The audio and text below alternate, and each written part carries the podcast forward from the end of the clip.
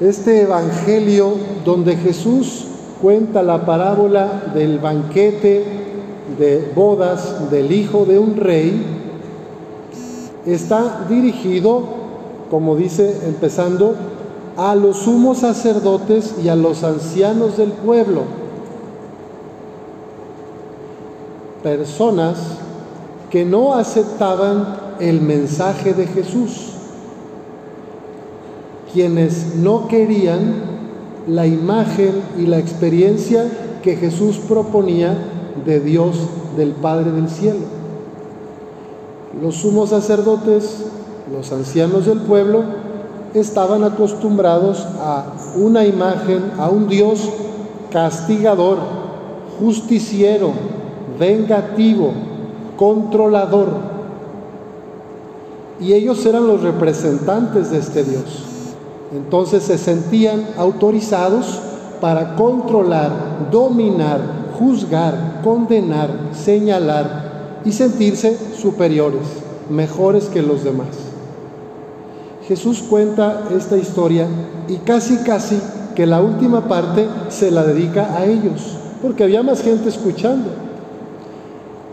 Cuando los invitados principales no van a la fiesta, porque se van a sus campos, a sus negocios, luego vuelven, hay unos que mandan matar a los criados, a los mensajeros. Está hablando Jesús de todos los profetas que estuvieron anunciando la llegada del reino de Dios, el del Antiguo Testamento.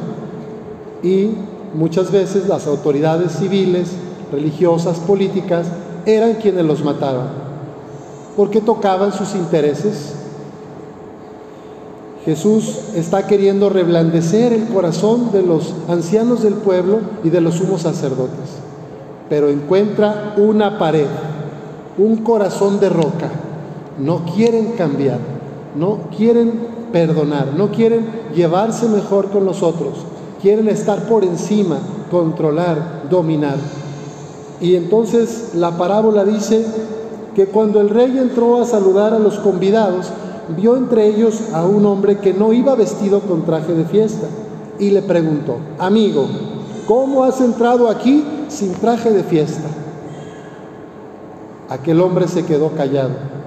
Entonces el rey dijo a los criados, átenlo de pies y manos y arrójenlo fuera a las tinieblas.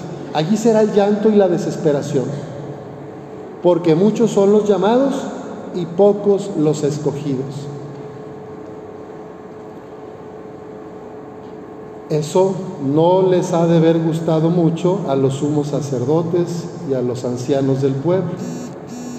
Era para ellos especialmente, que tenían el corazón endurecido y que no querían ponerse el traje de fiesta, revertirse de los valores del Evangelio, revestirse de los valores del Evangelio. El traje de fiesta es el amor, la compasión, el perdón, el cuidado de los demás, el amor al prójimo, la ternura, la alegría y la justicia. Pero estos sumos sacerdotes, estos ancianos del pueblo, traían otro traje, otro otra vestimenta. El coraje, el odio, el rencor, las ganas de dominar, la soberbia, el juicio, los chismes, la división, los pleitos, la comparación, la rivalidad. Qué importante es que yo me pregunte qué traje estoy confeccionando en mi vida. ¿Cómo estoy preparándome para este banquete al que Dios me invita? Porque Dios Padre invita a todos al banquete del reino. A todos nos quiere en las bodas del Cordero.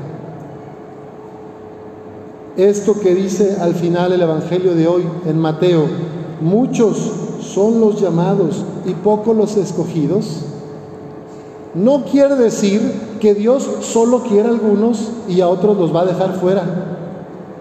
Quiere decir que todos somos llamados, que a todos nos ama, pero que ya depende de mi respuesta si quiero entrar al banquete. Dios nos deja libres para aceptar o no aceptar la invitación.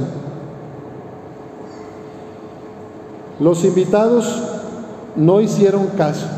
Les dijeron, ya están listas las carnitas, ya está listo el pozole, ya están los tamales, los tamalitos, la discada y hasta el menudo. Ya está todo. ¿Van a ir o qué onda? aquí el señor rey ya está todo. Mandó matar a los terneras, otros animales gordos. Ya está listo, vengan a la boda.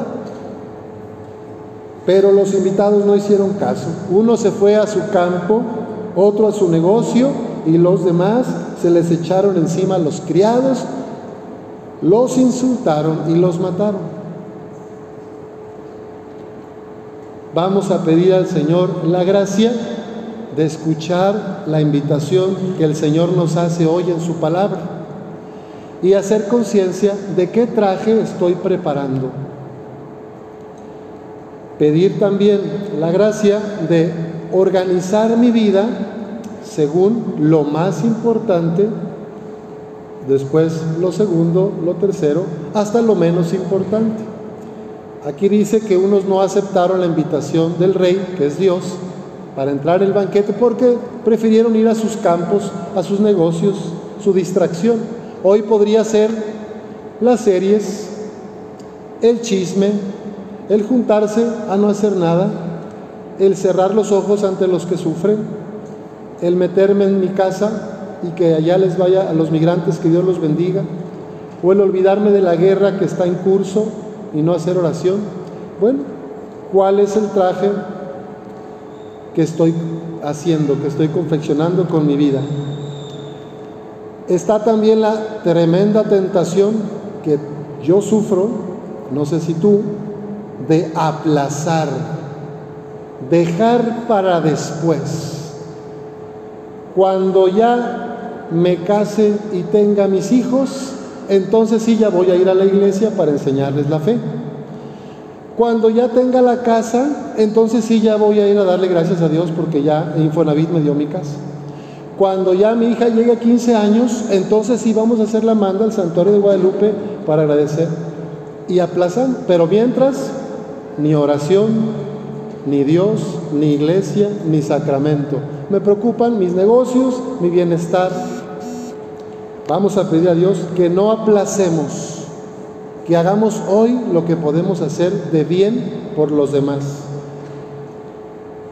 Que no sea que se me vaya la vida y de repente ya esté adentro del banquete los convidados comiendo a gusto y yo sienta angustia, dolor, como que, ah caray, ¿qué traje? Ando de chanclas, ando de, de bermudas Ah, caray, mi camisa está rota, está cochina, no me alcancé a bañar, estoy sin perfume, yo veo todos muy... Y en eso llega uno y me dice, amigo, ¿quién te dejó entrar? ¿Por qué no traes el traje de fiesta? Porque puede ser que estaba distraído en mis negocios, en mi bienestar. Pidamos al Señor la gracia de no ser sordos a la voz de Dios, que a todos nos quiere en el banquete. Hay lugar para cada uno de ustedes en la mesa del reino. Dios quiere a todos, quiere salvar a todos, pero nos deja libres. Depende de nosotros si aceptamos esa invitación. ¿Qué traje estoy haciendo? Depende de mí. Y el Papa Benedicto XVI, que yo ruego a Dios sea doctor de la Iglesia, santo, dejó una frase entre muchas que a mí me parece muy buena y profunda para meditar la medicina moderna ha alargado el tiempo de vida del hombre y de la mujer, la esperanza de vida. Pero ¿de verdad tenemos tiempo? ¿O nos tiene el tiempo a nosotros? La mayoría, en todo caso, no tiene tiempo para Dios. Necesita tiempo para sí mismo, para sus negocios. Pues que el Señor nos ayude a valorar y a poner orden en nuestra vida, poniendo a Cristo en el centro, el amor al prójimo, y que no nos vaya un día a tocar, pues ver que no estoy preparado para el banquete. Dios nos quiere a todos, pero de mí depende si escucho la invitación y entro al banquete. Así sea.